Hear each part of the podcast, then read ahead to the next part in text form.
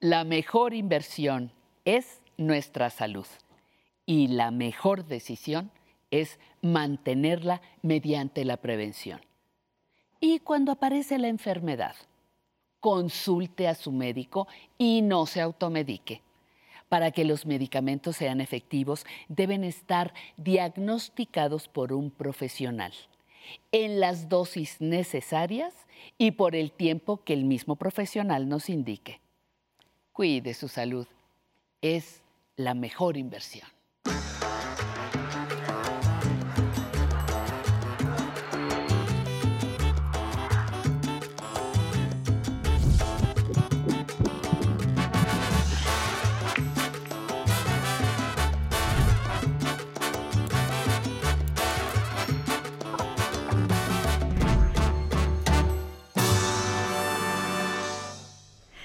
Y aquí estamos este lunes, querida Patti, haciendo la mejor inversión, cuidar nuestra salud. A usted que acude a nuestra cita puntual de lunes de aprender a envejecer, de mejorar su salud, le doy la más cordial bienvenida y espero que disfrute este programa que habla de la salud ocular. Alrededor de los 60 años, y si no es que antes, ya nos va a platicar nuestra especialista, nuestros ojos empiezan a cambiar de manera considerable, pero hay algo muy importante que usted debe de tener en cuenta. Por lo general, nosotros no sabemos cómo cuidar la salud de nuestros ojos y es un tema muy relevante, pues de ello depende mucho de nuestra salud en etapas avanzadas de la vida. Quiero regalarle esta frase que a su vez nos ofreció Gustavo Adolfo Becker que dice, el alma que hablar puede por los ojos, también puede besar con la mirada. Vamos a ver nuestra cápsula y regresamos a platicar de la visión del adulto mayor.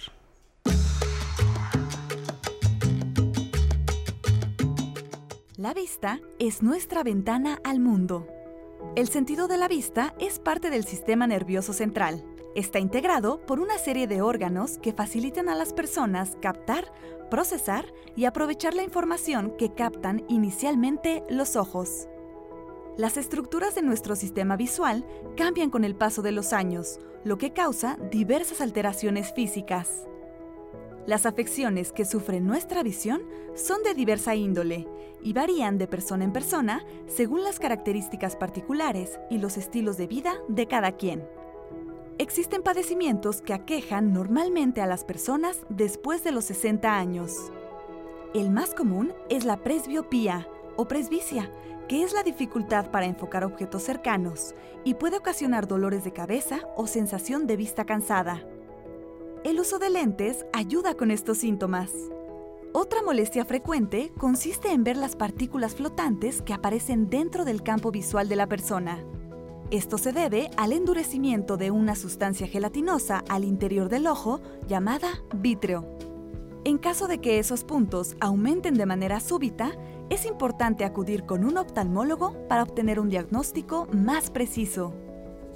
Otros problemas frecuentes en la visión de las personas adultas mayores son la resequedad por la falta de producción de lágrimas, que llega a causar ardor y comezón, así como la reducción de la visión periférica, que limita la actividad normal y la capacidad de interactuar con los demás.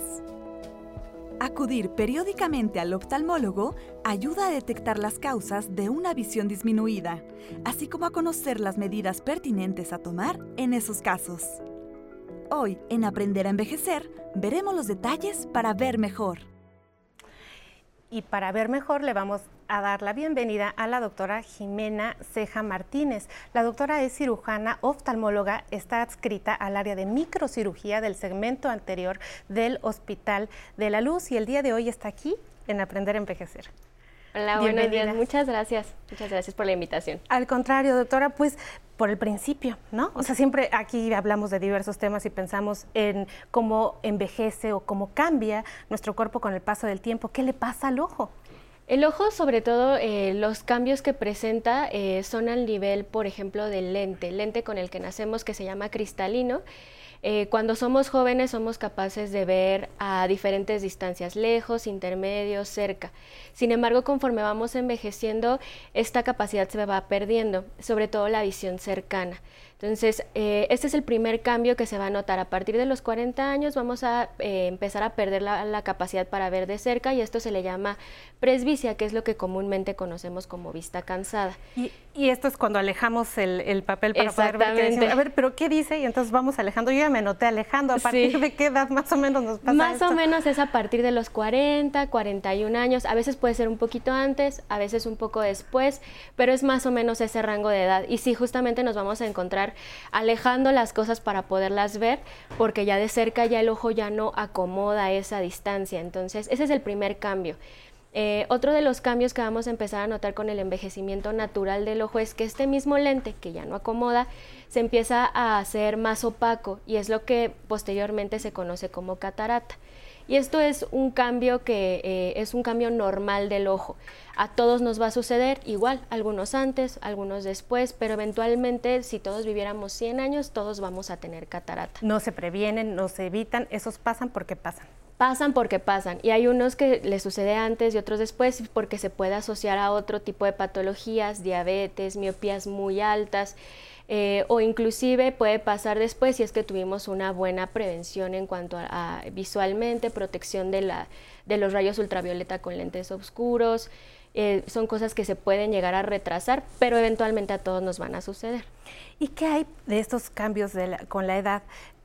Cuando se agrega una enfermedad crónica, pensemos en diabetes o pensemos en hipertensión, que es muy frecuente y además estamos en el marco del de, Día de la Diabetes. Justamente, eh, cuando hay diabetes asociada, eh, es bien importante acudir eh, periódicamente al oftalmólogo, aunque estemos bien controlados de la diabetes, siempre es importante hacer un fondo de ojo, una revisión de la retina anualmente para ver si no hay cambios asociados a la, diabetes o a la presión alta, retinopatía diabética, retinopatía hipertensiva y algunos otros cambios asociados a la edad, por ejemplo, como degeneración macular. Es decir, la mácula es el área de mejor visión del ojo, es la visión fina del ojo y también puede haber cambios asociados solamente a la edad en esta área que también pueden eh, disminuir la visión y entonces son importantes revisarlos. Estos, estos cambios en enfermedades crónicas eh, tienen que pasar muchísimo tiempo para que se manifiesten en mi ojo o a lo mejor a veces son manifestaciones tempranas que ah, permiten el diagnóstico.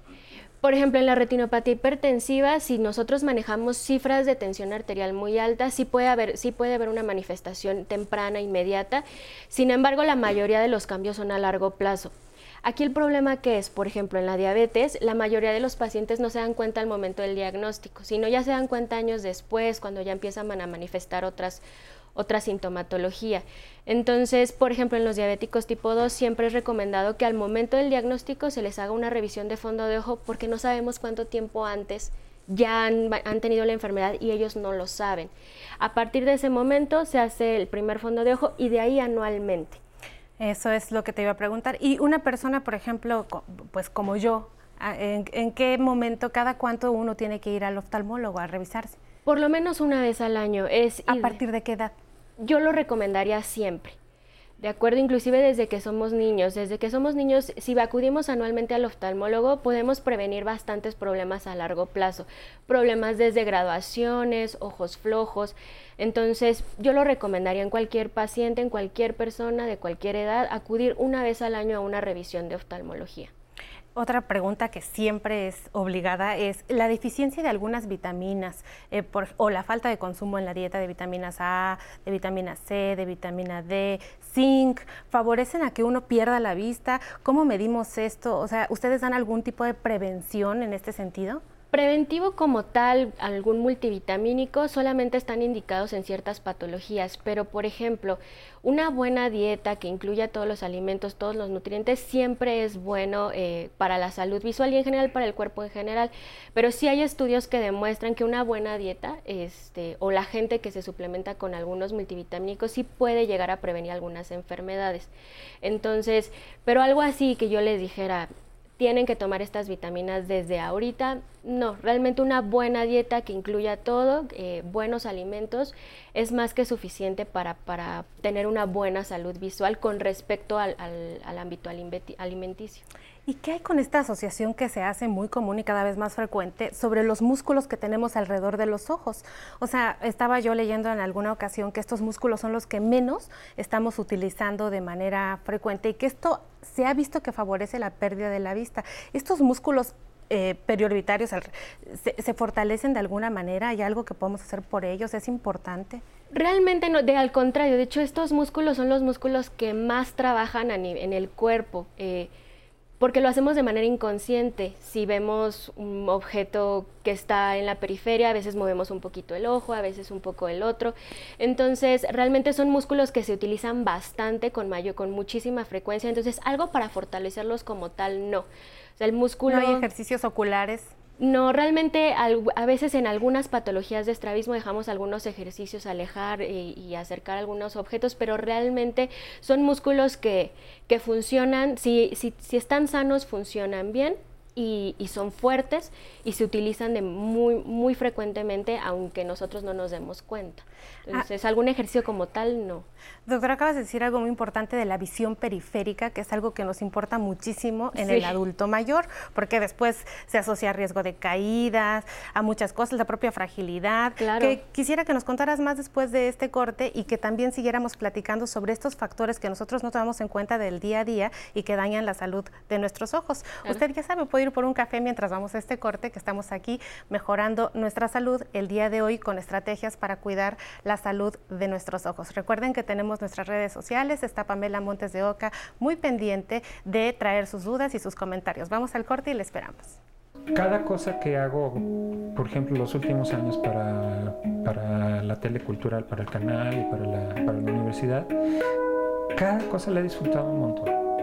Yo me siento como, como cuando tenía 20, 30 años, ¿no? O sea, eh, mi, mi mi, mi ser, así, así, lo siento. Mi cuerpo no, por supuesto, ¿no? Y, y obviamente, ¿no? Este, van las especulaciones con la humedad, este, la vista, el ¿no? oído, el oído, el mismo, el mismo oído, sí, como no. Entonces, este, pero no, no me, para nada, no me, no me preocupa nada. Recuerdo mucho una, una, a, propósito del, del, programa, ¿no? Pues una cita que es este que dice que uno deja de jugar porque, porque se hace uno viejo, ¿no? Y no, más bien uno se hace viejo porque deja de jugar.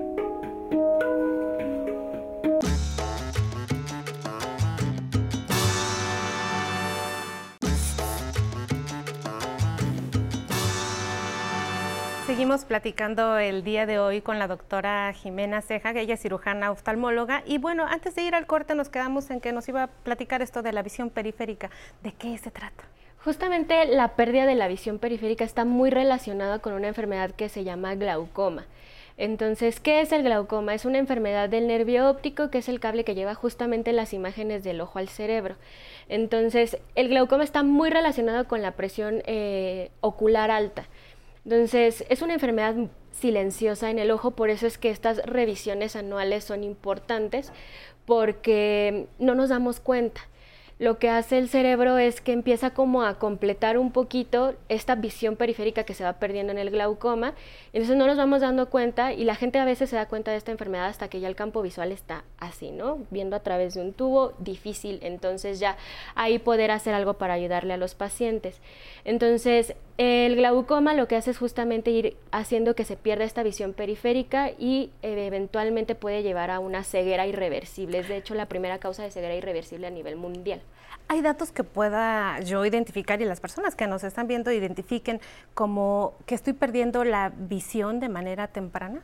Sí, por ejemplo, si ya con sus lentes ya no están viendo bien, eh, ya fueron con el optometrista, ya ajustaron y aún así persiste con que no, que no ven bien, caídas frecuentes o a lo mejor esta eh, manera de compensar que tengan que voltear todo el cuerpo para poder ver algún objeto, esas son como datos que nos pueden orientar un poco. Pero como comento, al principio a veces es difícil y por eso estas revisiones anuales son importantes porque ahí revisamos presión intraocular y si está fuera de parámetros normales mandamos a hacer estudios para identificar tempranamente esta enfermedad. Entonces es, es importante. Pues bueno, la siguiente pregunta es de nuestro público. Vamos a verla. Hola, muy buenas tardes. Mi nombre es Raúl Ugalde Valladares, tengo 50 años y quiero saber qué, qué de verdad hay de que algunas verduras reducen el riesgo para perder la vista. Ay, Raúl, yo también quiero saber. ¿qué verduras? Justamente era lo que platicábamos, ¿no? Una verdura como tal que la zanahoria famosísima, no, no, no. Entre más amarillo se ponga uno sí, mejor. Exacto, realmente no lo es así. Una dieta sana, bien balanceada, que incluya todos los alimentos, todos los nutrientes, es realmente lo que nos va a ayudar como a prevenir ciertos problemas visuales. Entonces, así como una verdura como tal, no. Que el jugo de zanahoria muy frecuente, ¿no? Sí. Así era muy casual. Yo me acuerdo de mi abuela que siempre decía jugo de zanahoria porque eso previene que pierdes. que pierdas la vista. Exactamente. Sí, o sea, es muy, muy famoso y realmente sí hay cosas que intervienen, por ejemplo, en cuanto a la vitamina, en cuanto a la función visual, pero realmente que por comer mucha zanahoria no vamos a dejar de ver o no vamos a desarrollar, por ejemplo, catarata, glaucoma y demás. No, realmente no es así. Si pudiéramos hacer una lista de los factores que todo el día yo realizo y que lo hago de manera inconsciente y están dañando la salud ocular, ¿qué podrías decirme, doctor? Por ejemplo, tallarse los ojos. eh, hay gente que se talla muy frecuente los ojos y realmente eso no es bueno, puede llegar a inducir ciertos problemas visuales. Eh, realmente algo que todos deberíamos de hacer es cuando salimos a la calle, cuando salimos al sol, es utilizar lentes oscuros que tengan un adecuado filtro UV, así como el protector solar de la piel. Eso es algo que realmente no todos hacemos y es un buen hábito. ¿Hay manchas en el ojo este, con respecto al sol? Pues hay cáncer en la piel, eh, eh, del párpado, en la conjuntiva que está asociado al daño del sol. También hay algunas otras enfermedades a nivel retiniano que pueden que están involucradas con el con, el, con los rayos ultravioleta, eh, la catarata, entre todas las causas que se han visto aparte de la edad también, esta exposición, mucha exposición al sol también, eh, la carnosidad, que el, nombre correcto es terigión, también es por el rayo, los rayos ultravioleta, entonces eso es como un buen hábito que todos podemos hacer, utilizar lentes del sol al salir a la calle, aunque no se vea el sol tan grande, este, es bueno utilizarlo, no tallarse los ojos. Algo que también todos pudiéramos utilizar es gotitas de lubricante. Gotas de lubricante es algo que ayuda bastante a Súper los- importante en el adulto mayor por el ojo seco. que- El ojo seco. Y más ahorita, eh, con todo esto de la pandemia, el uso del cubrebocas, sí sabemos que hay un ojo seco asociado a eso, entonces también es como muy bueno eh, utilizarlas porque pues si salimos a la calle y tenemos el cubrebocas y si lo traemos varias horas, eso también perjudica y eso es, influye en el ojo seco. Yo quiero aprovechar cinco minutos para preguntarte todo, pero ¿cómo es posible que el adulto mayor de pronto tiene ojo seco y al mismo tiempo está lagrimeando? Pues si está seco, ¿por qué me lagrimea? Porque me lagrimea, sí, es como este efecto paradójico, ¿no? Es como esa manera del ojo de defenderse. Estoy reseco, entonces necesito producir más lágrima para lubricarme, pero sabes que esta lágrima no es de buena calidad, entonces no, no lubrica bien.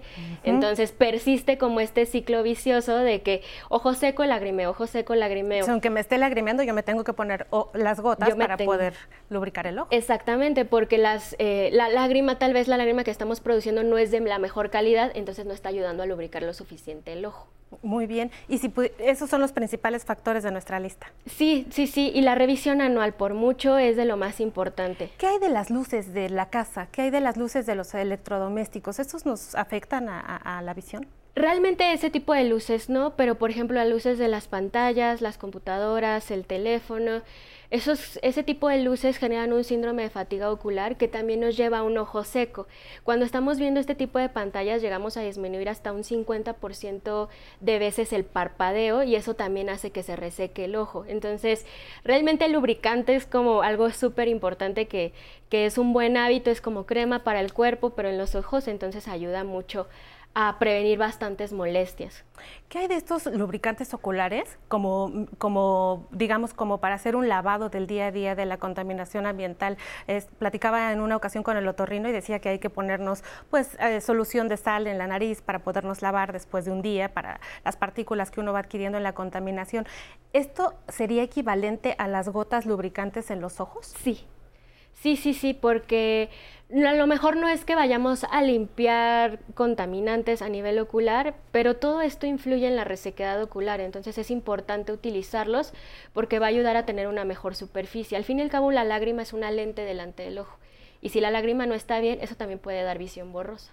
Híjole, bueno, doctora, pues la oftalmología es la ciencia de la medicina de la que todos queremos saber todo el tiempo mucho, porque es muy escaso el, número de especialistas que ofrece nuestro país y además, sobre todo también, pues casi no tenemos la cultura de prevención y de cuidado ocular y por eso te damos las gracias porque hayas estado aquí para darnos todo ese conocimiento que has adquirido a lo largo de la vida y esa experiencia con respecto a la salud de los ojos. Ojalá que otra vez podamos estar contigo, doctora, platicando en el foro. Y a usted en casa, pues muchísimas gracias por haber acudido a su cita fue Mejorando mi Salud. Recuerde que tenemos una cita el próximo domingo con Patti y el próximo lunes aquí. No nos vamos todavía, tenemos una cápsula de salida y sigue nuestras redes.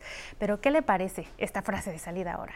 Muchas veces basta una palabra, una mirada, un gesto para llenar el corazón de la persona que amamos. Recuerde que el amor es la medicina preventiva mejor que podemos emplear para mejorar nuestra salud.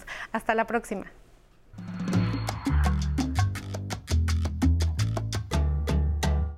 Con el paso del tiempo, nuestra visión puede disminuir por diversos factores y, desde luego, cuidar de nuestros ojos resulta primordial. Existen diversas causas de riesgo, en particular para las personas adultas mayores, que pueden afectar la salud visual. Una de ellas es la retinopatía diabética, que no es otra cosa más que una complicación derivada de la diabetes. Otras son las cataratas o la imposibilidad para enfocar de cerca que es la presbicia. También se presenta frecuentemente en las personas adultas mayores lo que se conoce como vista cansada o problemas para ver de lejos. Agravantes de esto son el estrés, la fatiga o la falta de sueño. La buena noticia es que existen estrategias y ejercicios que ayudan a mejorar la vista. A esto se le conoce como yoga para los ojos o yoga ocular. El yoga ocular consiste en realizar una serie de ejercicios y movimientos con los ojos para entrenar los músculos y mejorar la capacidad visual sin tener que recurrir al uso de lentes o cirugía. Esta terapia tiene su origen en el trabajo desarrollado por el oftalmólogo estadounidense William H. Bates, que hace casi 100 años diseñó el método de entrenamiento visual o mejora natural de la visión a través de la relajación, el y la centralización. El yoga para los ojos se recomienda para disminuir miopía, hipermetropía, astigmatismo, vista cansada o estrabismo. Estos ejercicios se basan en enfocar de cerca y de lejos, descansar los ojos y humectarlos y movilizar la vista hacia diferentes puntos. Además, este método se puede complementar con técnicas de respiración que evitan el estrés y la ansiedad que pueden incidir en una disminución de la vista. Es muy sencillo realizar estos ejercicios, tan solo se necesita voluntad, disciplina, una silla y nuestras propias manos. El primer ejercicio consiste en enfocar. Nos sentamos en una silla con la espalda derecha. Extendemos el brazo recto frente a nosotros. Formamos un puño con la mano y con el pulgar apuntando hacia arriba. Centramos la vista en el dedo y lo vamos acercando a la nariz hasta un punto en el que ya no podamos enfocar. Después hacemos una pausa, inhalamos y exhalamos profundamente y volvemos a la posición inicial, manteniendo el enfoque en el pulgar este movimiento se repite de 5 a 10 veces. Otro ejercicio consiste en colocarse en una posición relajada, buscar algo a unos metros de distancia para ver enfocadamente y abrir y cerrar los ojos rápidamente, parpadeando durante 10 veces. Descansar de 20 a 30 segundos y repetir. Y un ejercicio más se hace así, con las piernas cruzadas en el suelo, Ponemos los dedos horizontales sobre los ojos, como tapando cada uno y con una cuidadosa y leve presión en los globos oculares. Inhalamos profundamente, luego exhalamos y hacemos un zumbido como si estuviéramos imitando a una abeja. Esto se puede repetir cinco o seis veces. Los principales beneficios del yoga ocular son recuperación, y mantenimiento de la agudeza visual, así como mayor irrigación sanguínea en la zona. Además de esto, para la buena salud de la vista es recomendable llevar una alimentación balanceada, rica en omega 3, vitamina C, consumiendo salmón, naranjas, kiwi, zanahorias y leguminosas. También es saludable estar físicamente en constante actividad, así como evitar las malas posturas de cuello y espalda, para que lleguen más oxígeno y nutrientes a los ojos. Asimismo, los ojos se benefician, como cualquier otra parte del cuerpo, de un sueño reparador. Todos estos consejos le ayudarán a cuidar su vista. Buen inicio de semana para las personas mayores que nos ven desde la señal del 11. Les mandamos un gran saludo hasta Chihuahua, Veracruz, Hidalgo, Oaxaca y a los que nos ven en Nayarit. Y si ustedes viven en Estados Unidos, Puerto Rico o en República Dominicana, nos pueden seguir por la señal internacional del 11 México. Recuerden que también nos pueden mandar sus mensajes en las diferentes plataformas digitales, como Emma Salazar, que nos dice, muy interesante tema e información. Muchas gracias, Emma. María Candelaria, muchas gracias por compartir. Abrazos. Georgina López, un abrazo y gracias siempre por sus conocimientos. Marta, Lucía, gracias por compartir esas experiencias. Muchísimas gracias a todos los que estuvieron conectados con nosotros en el Facebook Live. Recuerden que sus comentarios, dudas o todo lo que tuvieron en este día, pues la doctora Citlali se lo voy a comunicar. Y llegó el momento de levantarse de su asiento porque es hora de bailar Mambo número 8 con el internacional Pepe González y su orquesta. Que lo disfrute.